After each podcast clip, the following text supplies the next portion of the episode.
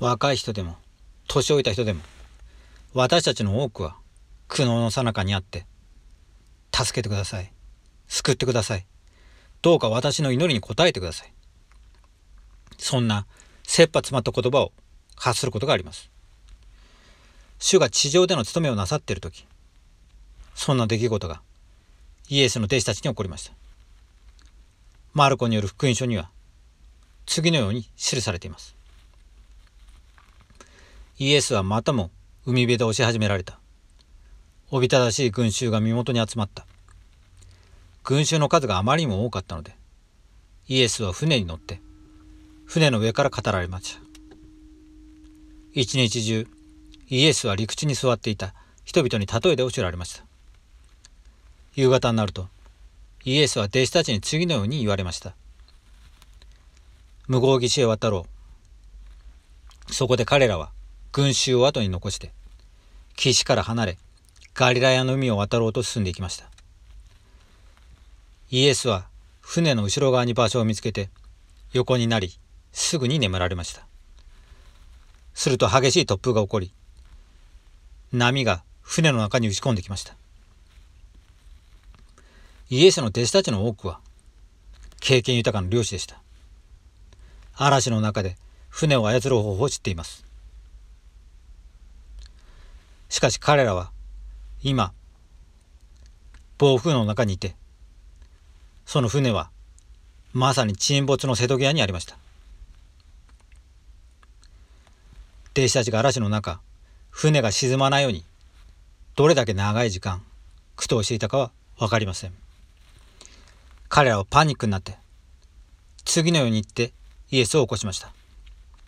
先生私どもが溺れて死んでも構わないんですか？死をお助けください。私たちは死にそうです。イエスは眠っておられた場所から起き上がって、風を叱って、荒波に向かって次のように言われました。静まれ、黙れ。すると風は止んで、大なぎになりました。イエスは弟子たちに向かってこう言いました。なぜそんなに怖がるのか。あなた方の信仰はどこにあるのか？確かに世の救い主は私たち死すべき人間の限界を理解しておられます。救い主は嵐が私たちの周りで激しく吹き荒れ大波が私たちの希望を沈ませようとしている時に平安と平穏を感じる方法を教えてくれます。強い信仰がある人子供のような信仰がある人。ごくわずかな信仰しかない人。そういった人たちに対して。私のもとに来なさい。私の名を信じなさい。私に学び私の言葉を聞きなさい。と招いておられます。またこうも言っておられます。悔い改めて私の名によってバプテスマを受けなさい。互いに愛し合いなさい。私があなた方を愛したように。そして、いつも私を覚えていなさい。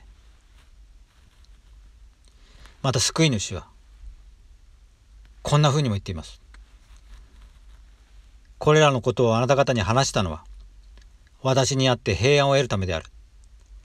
あなた方はこの世では悩みがある。しかし勇気を出しなさい。私はすでに世に勝っている。私はイエスの弟子たちが嵐に揉まれる船の中で必要に迫られて波が甲板に打ちつけるのを見て水を汲み出すのに忙しくしているその様子が想像できます。私は弟子たちが帆を操り小さな船を何とか制御しようとしている様子を思い描くことができます。彼らはその時を生き延びることに精一杯でした。助けを求める懇願は心からのものでした。現代の私たちの多くも何ら変わりません。最近世界中で私たちの国や地域社会家族の中で起きている出来事のために私たちはこれまで見たことのない試練に繰り返し見舞われています。混乱の時には私たちの信仰が忍耐や理解の限界まで試されていると感じることがあります。恐怖心という波が私たちをかき乱し神の慈しみを忘れさせたりすることもあります。それによって味方が近視眼的になったり焦点がぼやけたりすることもあります。しかしながら私たちの信仰が試され強められるのはこのような人生の旅路の試練の時です。私たちは神の子であり神が私たちを愛しておられることを覚える時に信仰は強まります。私たちの信仰は私たちが疑うのではなく信じること。裁くのではなく許すこと。背くのではなく悔い改めることを選ぶときに増していきます。私たちの信仰は私たちがひたすら聖なるメシアの功徳と憐れみと恵みに頼るときに精錬されます。兄弟姉妹の皆さん私たちには喜ぶ喜ぶべきあらゆる理由があります。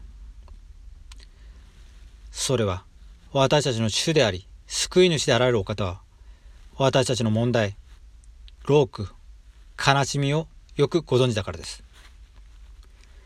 イエスは、古のご自分の弟子たちと共におられたように、私たちの船にも乗っておられます。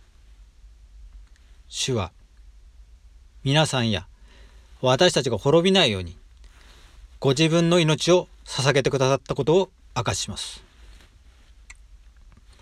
私たちが主を信頼して主が静まれ黙れと言われるのを信仰を持って聞くことができますように。イエス・キリストの聖なる皆によりアーメン。